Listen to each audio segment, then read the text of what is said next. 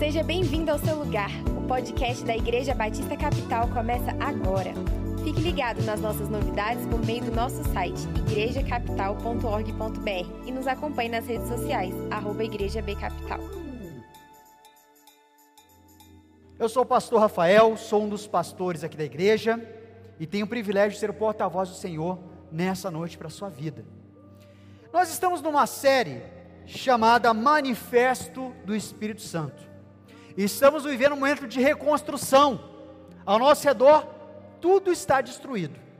Alguns estão reconstruindo suas carreiras, seus sonhos, seus planos.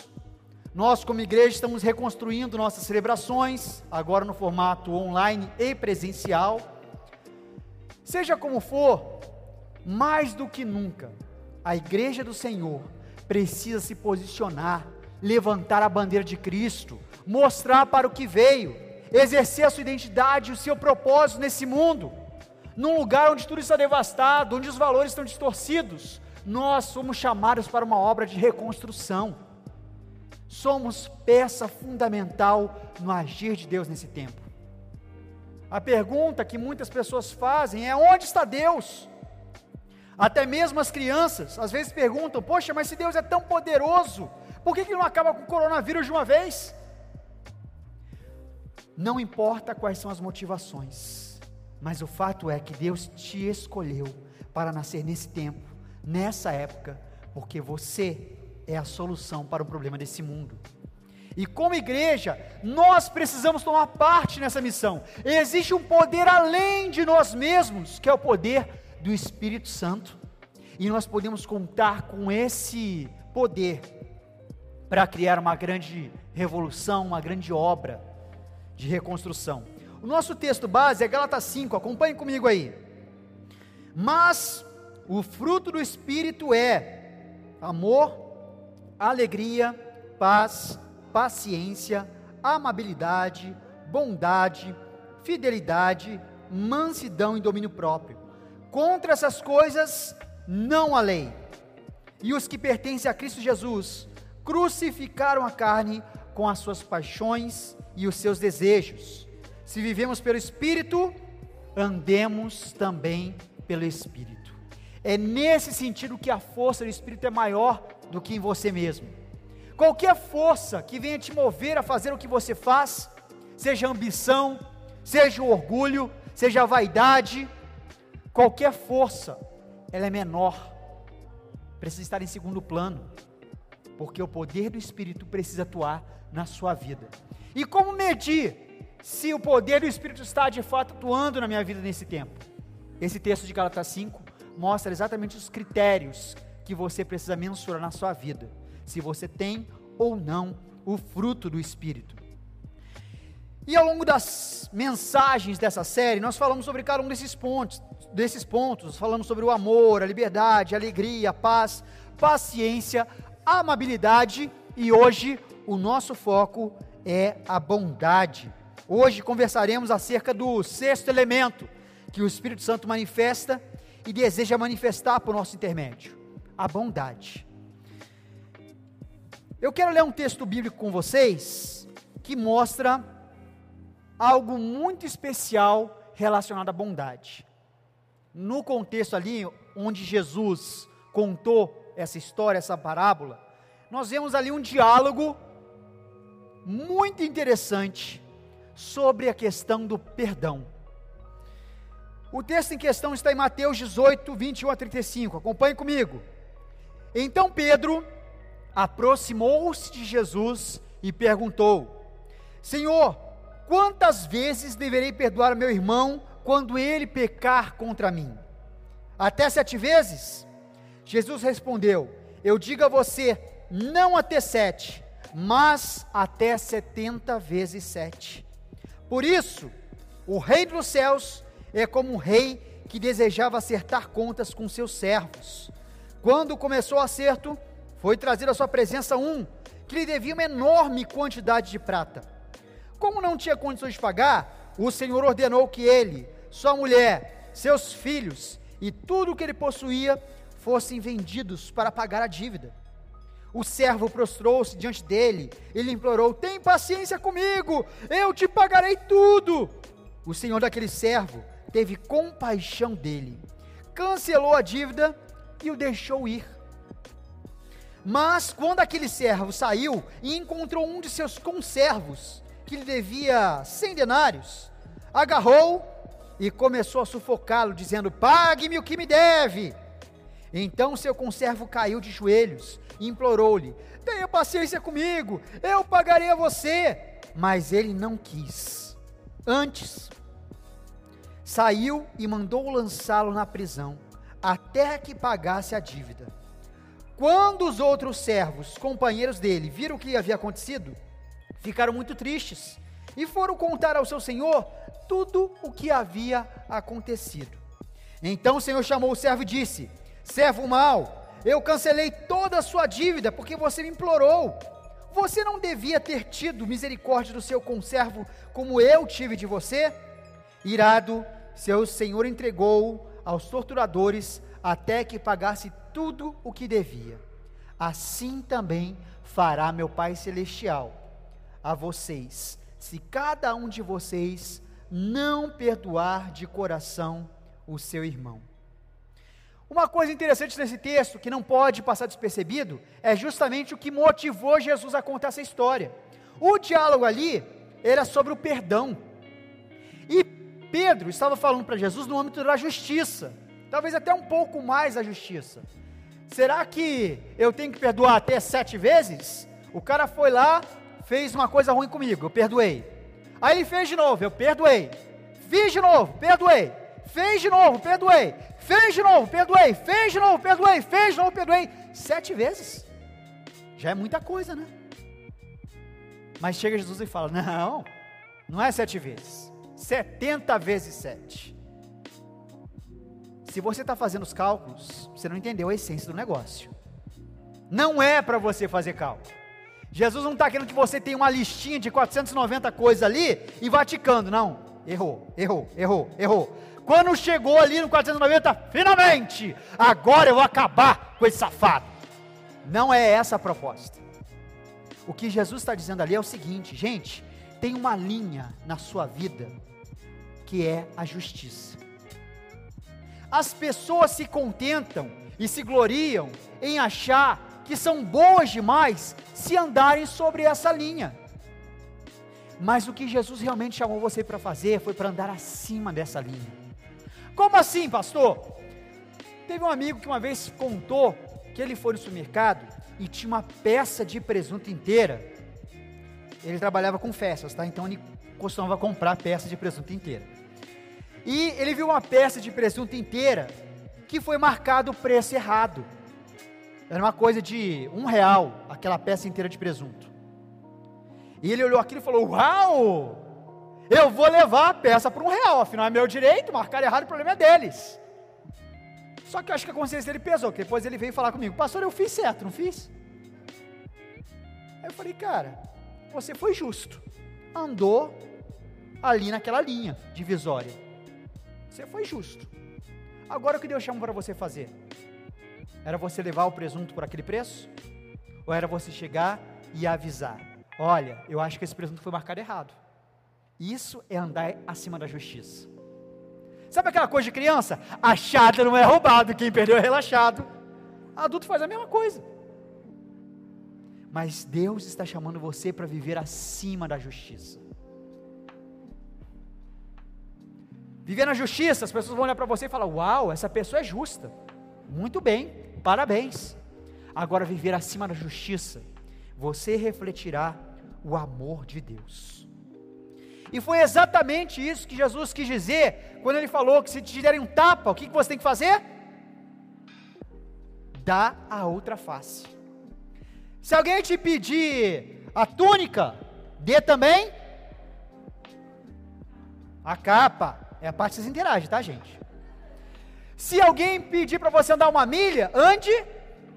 Gente, eu acho tão legal esse texto, porque lá naquele contexto, os judeus eram dominados pelos romanos, né?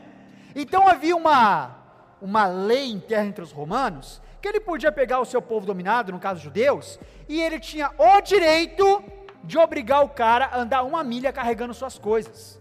Então chega lá o judeu, cansado do serviço, do trabalho, louco para chegar em casa, comer com a sua família, abraçar seus filhos, sua esposa e dormir, mas no meio do caminho, eis que surge um soldado romano. Ele fala: Judeu, eu quero que você caminhe uma milha levando as minhas coisas. Ah, eu não posso, acabei de chegar no trabalho, estou cansado, meu braço está doendo demais, eu estou com muita fome, eu vou desfalecer no meio do caminho. Não interessa, você é um povo dominado, vai, é meu direito, ande uma milha carregando as minhas coisas. Gente, e ainda para o judeu, que era um povo extremamente arrogante, orgulhoso, isso era uma humilhação tremenda. Aí me chega Jesus e fala: se mandaram você andar uma milha, anda duas. Você está entendendo viver acima da justiça? Viver acima do que é justo? E Jesus ainda continua dizendo: se falarem, se falarem mal de você, amaldiçoarem, bendiga essa pessoa.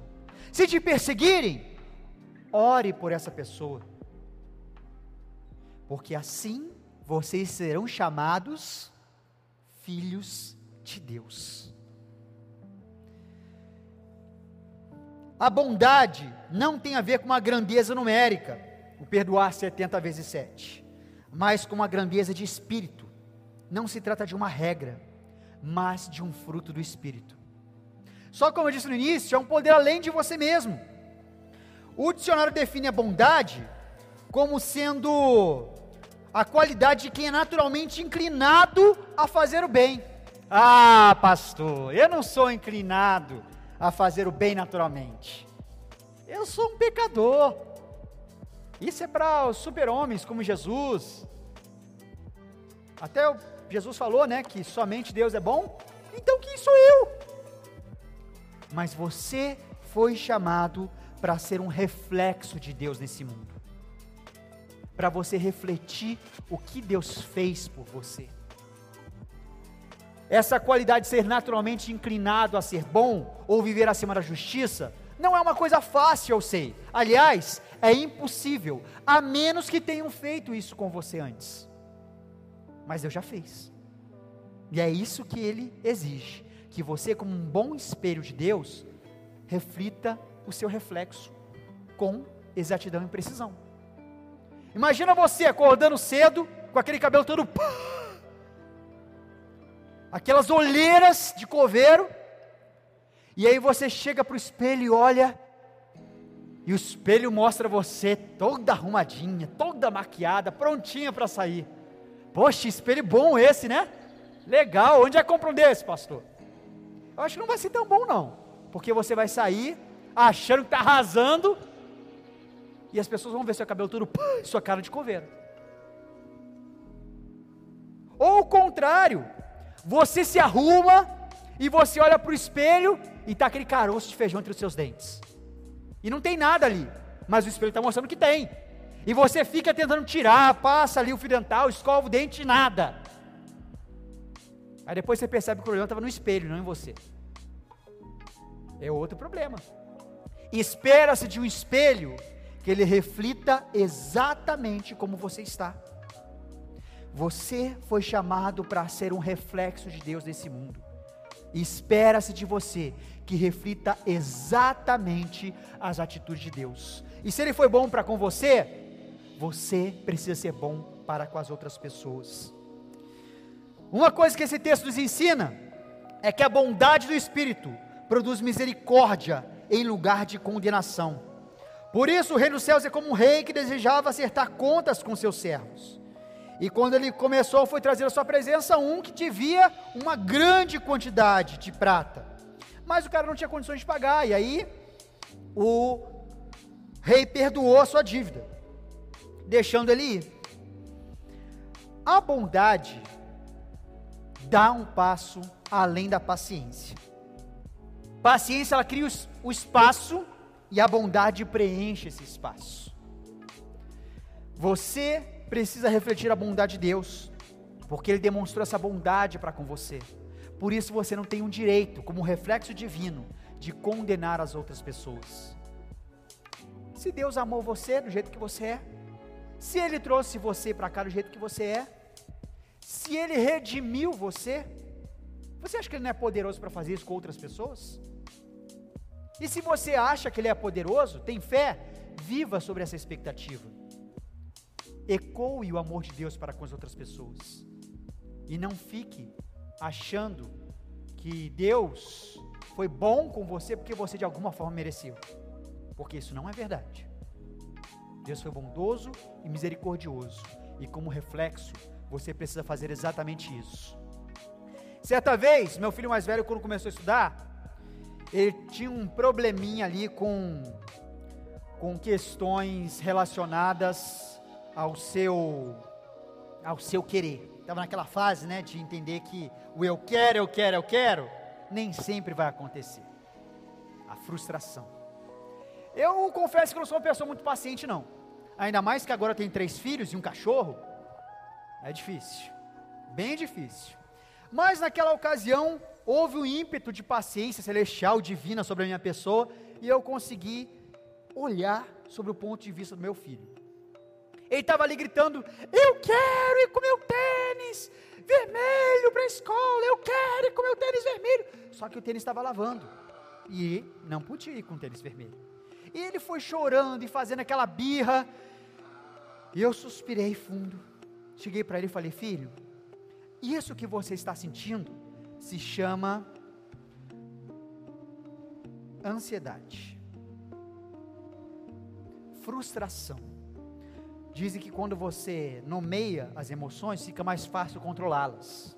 Funcionou só um pouquinho. Ele começou a me ouvir, mas ainda estava chorando ali. Mas eu quero tênis, mas então isso que é a frustração. Você quer, mas você não pode ter, porque o tênis está lavando. Mas eu quero, mas eu quero. E fomos assim o caminho todo, e ele falando, mas eu quero. Chegando lá na escola, dei mais um suspiro de uma paciência divina que tomou conta de mim naquele momento. E eu falei, filho, olha só, Deus preparou um dia especial para você hoje.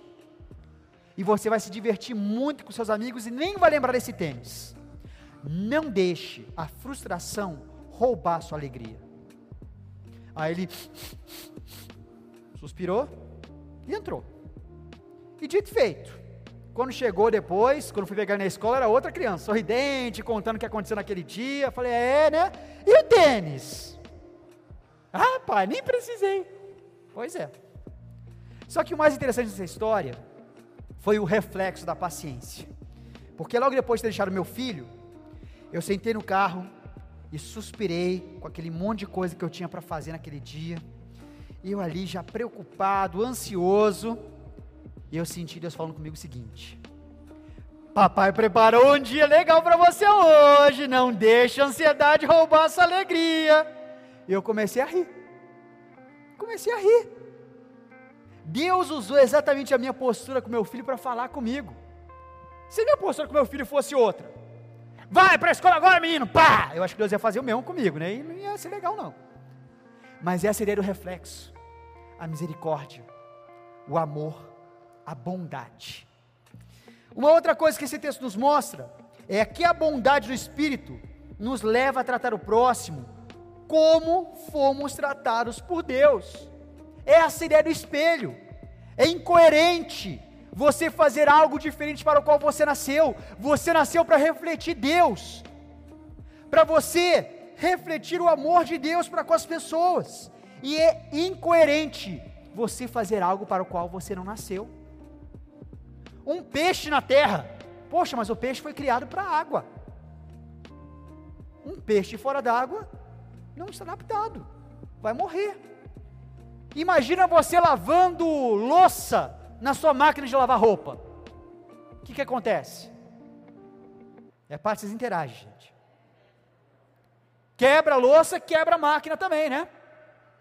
Quando o micro-ondas começou a se tornar uma coisa popular, teve umas notícias meio bizarras de pessoas que usavam micro-ondas para coisas que não eram a propósito do micro-ondas. Como, por exemplo, secar o gatinho. Aí tem aquelas notícias, né, bizarras. Criança mata o gatinho colocando ele no micro-ondas. Gente, é terrível, não façam isso. Crueldade. Pelo amor de Deus. Mas na época estava lá o micro-ondas, queriam descobrir funções novas para micro-ondas. Vai que eu descubro e começo a vender micro-ondas como um secador de gatos.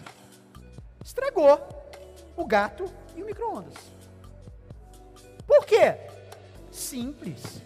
Micro-ondas não foi feito para esquentar gato. Mas tem muita gente esquentando gato com a sua vida. Fazendo algo para o qual não nasceu para fazer. E é esse reflexo que precisamos ter. Não podemos viver uma vida incoerente com o que Deus quer e espera de você. Certa vez, um pai, um menino estava andando ali pela, pelas montanhas e o filho ouviu o eco pela primeira vez. Falou: Oi! E o eco respondeu: Oi! Quem está aí? Quem está aí? O eco respondia.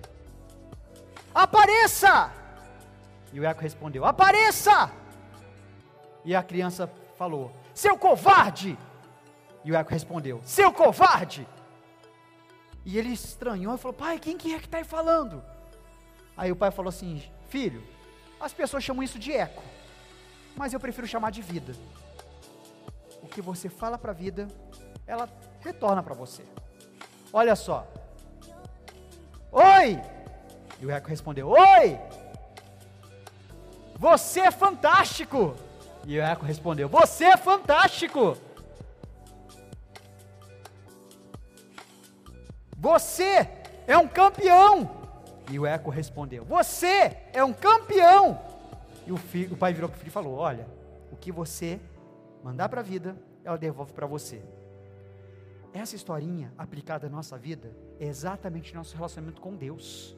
Existe uma proposta de você ser um espelho das ações de Deus. E o que você fizer alinhado com Deus vai repercutir em coisas boas para você e fantásticas.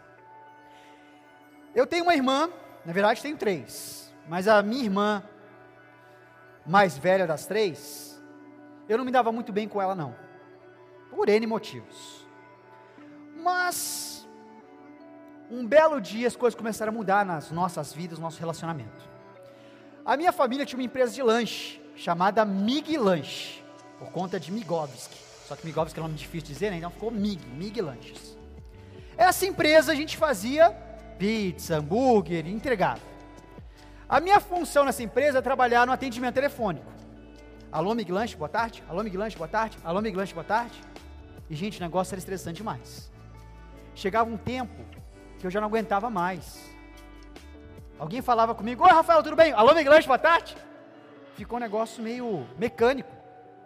E o pior é quando o Mig Lanche não abria, e o telefone era de casa, e as pessoas ligavam e eu, no embalo, falava: Alô, Miguelange, boa tarde. Ah, tá funcionando, eu quero isso. Isso não, não, não desculpa, não está funcionando não. E tentava desligar o telefone para disfarçar. Mas esse trabalho estressante compensava, porque no final do dia eu ganhava o meu salário, que era um X salada. Era empresa da família, gente. Eu era criança. Se me desse dinheiro, eu nem ia saber o que fazer com o dinheiro. Ganhava um X salada, mas aquilo eu sabia muito bem o que fazer. E não é porque era empresa da minha família, não, mas eu vou dizer uma coisa para vocês: é o melhor x-salada que eu já comi em toda a minha vida. As pessoas fazem um x-salada meio esquisito. Se você trabalha com empresa de lanche, fica a dica aí. A pessoa coloca aquela folha de alface que você começa a comer o alface antes de comer o hambúrguer, né? parece um boi comendo ali mato. E coloca aquelas rodelas enormes de tomate que escorregam do, do, do pão e cai e desmonta tudo. Segredo é você picar o alface em tirinhas e o tomate em quadradinhos. E aquilo misturado com molho fica um sabor delicioso. Fica a dica, tá? Mas ali o x-salada era o meu prazer depois de um dia duro de trabalho. A minha irmã, ela gostava muito do x-salada também. Não havia quem não gostasse. Mas ela não trabalhava no Lanche ficava ali assistindo TV e tal, então ela não tinha o direito de comer o Big. E um belo dia, ela estava pedindo ali para minha mãe, pelo amor de Deus, me dá um x-salada, eu quero um x-salada, eu quero comer um x-salada. Minha mãe não deixou. Minha mãe foi dura com ela e não deixou ela comer o x-salada. E aí elas brigaram, ela subiu no quarto, ficou lá chorando e eu recebi no final do dia o meu delicioso x-salada. Eu abri aquele aquela, aquele potinho de isopor e aquele aroma subiu. Eu estava pronto para saborear o meu x-salada. Quando o Espírito Santo falou comigo: vai lá e dá para sua irmã. Não! É o meu x-salada. Não dá para ser outra coisa. Era o que eu tinha de mais precioso. Foi um dia duro de trabalho para ganhar aquele x-salada. A minha irmã não trabalhou, ela não merece. E o Espírito Santo, na sua enorme doçura, se limitou a dizer: vai lá e dá para tua irmã. Sem papo, sem conversa. Então peguei o meu x-salada, subi as escadas de casa, olhei para o meu x-salada, para a porta, x-salada, porta, x-salada, porta. O que, que eu fiz? Comi o x-salada. Não, brincadeira. Bati ali na porta, e aí chega minha irmã com o rosto todo inchado de chorar, com aquele cabelo todo de ficar se rolando ali na cama. Ela era meio dramática. E aí eu só levantei o x-salada e dei um sorrisinho para ela. E eu recebi um sorriso por trás daquela cara torta, né? Ficou meio assim. Mas foi o sorriso mais lindo que eu recebi na minha vida. E valeu muito mais do que eu tivesse comido mil x-saladas. Tudo bem que se eu tivesse comido mil não ia passar bem, né? Mas deu para entender. A partir daquele dia, quando eu dei o que era mais precioso para mim, para minha irmã, o nosso relacionamento começou a mudar. É uma historinha particular, sei que você não vai ficar falando x-salada por aí, mas eu queria que você refletisse o que é o seu x-salada. O que é precioso demais para você? O que, que você olha e foi fruto do seu penoso trabalho e que você jamais compartilharia com alguém? E quando o Espírito Santo fala, dê isso para alguém, você tampa os ouvidos e fala: não, não, não, não, não, não, não, não, não é de Deus, não, não é de Deus, é da minha carne. O que, que é o seu x-salada? Você foi chamado para refletir as ações de Deus nesse mundo. Qualquer atitude diferente vai constituir-se numa incoerência. E a incoerência é algo perigoso, porque a terceira coisa que a gente aprende nesse texto é o seguinte: a bondade do Espírito nos livra de sermos alvos da ira de Deus. Pastor, como assim ser alvo da ira de Deus? Parece esquisito aquela figura de um Deus amoroso, um Deus gracioso, com a ideia de um Deus irado. Às vezes a forma como você entende a ira de Deus é um pouco antropopática fui muito pastor Evandro agora, peraí. Antropopática. Emoções humanas atribuídas a Deus. Como você entende a ira, você entende na perspectiva humana. Mas até mesmo a ira de Deus, ela não tem aquele ranço pecaminoso que a ira humana tem. A ira de Deus, ela é diferenciada. Eu já vou explicar para você, mas é bom lembrar que Jesus também ficou indignado muitas vezes. E o que causava indignação em Jesus? Porque eu imagino que ele não era um cara que se indignava facilmente, né? Para indignar Jesus tinha que ser uma coisa terrível. E nada indignava mais Jesus do que a incoerência. Dois textos na Bíblia relatam que Jesus se indignou. Um deles foi quando os discípulos impediram as crianças de chegarem a ele. E ele ficou indignado, tomado com aquela ira. Imagina os seus olhos vermelhos de raiva, fumegando, os discípulos ali acuados. E ele falou: Não impeça as crianças de virem até mim, porque delas é o reino dos céus. Incoerência com os valores celestiais. Um outro texto que mostra Jesus ali indignado foi quando ele chegou no templo e os cambistas estavam ali trocando dinheiro e roubando do, dos pobres. Jesus ficou indignado ao ponto de pegar cordas e fazer chicote e derrubar a mesa dos cambistas, porque era incoerente com os valores do reino. Ladrões no templo, na casa de Deus, a casa do meu pai de oração e vocês fizeram ela de covil, de salteadores e bandidos. Incoerência. Nada indigna mais a Deus do que a incoerência. E você foi chamado para ser esse espelho, para refletir ima a imagem de Deus, as ações de Deus para esse mundo, para ecoar o amor de Deus nesse mundo. Você não pode ser incoerente. A bondade, que é um atributo divino, precisa estar estampado na sua vida. Ah, pastor, mas e a ira de Deus? Como é que é esse lance aí? Geralmente eu explico para as crianças da seguinte forma: imagine que a gente apagasse todas as luzes desse ambiente. Ele ia ser dominado pelo quê? A parte interage, gente. O escuro. Se apagasse as luzes, o escuro ia dominar. Se acendesse as luzes, o que, que ia acontecer com o escuro? Acabou, aniquilado. Tirou a luz, escuro. Acendeu a luz, o escuro desaparece. A minha pergunta: as duas coisas podem estar juntas ao mesmo tempo? Estou falando aqui de penumbra ou questões físicas, não, tá? Estou falando de uma coisa clara e objetiva. A luz e o escuro podem estar no mesmo ambiente? Você pode pegar um pote e enchê-lo de escuro e de luz ao mesmo tempo? Não, porque onde a luz está, o escuro é aniquilado. A ira de Deus seria mais ou menos assim. A natureza de Deus é santa. E tudo que não é santo, na presença de Deus, é aniquilado. Isso constitui a ira de Deus. E como que o amor de Deus é demonstrado nessa ira? Deus tanto amou o mundo que deu seu único filho para que todo aquele que nele crê não morra, mas tenha a vida eterna. Deus se afastou de um primeiro momento do ser humano. Aquele entardecer no jardim, aonde ele vinha, conversava com Adão e Eva, já não era mais possível. Aliás, uma teoria minha, tá? Você não vai encontrar isso na Bíblia, não. Aquele saudosismo que a gente sente quando vê um pôr do sol tão bonito, que a gente não entende mais, tá onde está vendo esse saudosismo? Estou até emocionado aqui, quase chorando, porque estou vendo o pôr do sol. Eu acredito que seja ecos desse prazer que a gente tinha de caminhar com Deus na viração do dia e que hoje não acontece mais, porque ele precisou se afastar da humanidade para que a sua presença santa não aniquilasse o homem pecador. Mas ele não estava satisfeito com a situação e mandou seu filho Jesus para morrer numa cruz, ser o alvo da sua ira, para que você pudesse ser perdoado. É como se tivesse uma mira de Deus ali prontinho para aniquilar tudo que é pecador. E de repente, Jesus se colocou nessa frente da mira. E ele recebeu todos os efeitos da ira de Deus, para que você pudesse ser perdoado. E o fato de uma dívida enorme, que você jamais seria capaz de pagar, você foi perdoado, você é indesculpável para perdoar qualquer dívida michuruca que alguém venha ter contigo. Pare e pense agora em alguém que te ofendeu. Baixe sua cabeça, feche seus olhos. Pense em alguém que tenha te ofendido, alguém que tenha te magoado profundamente, alguém que marcou a sua vida de uma forma tenebrosa.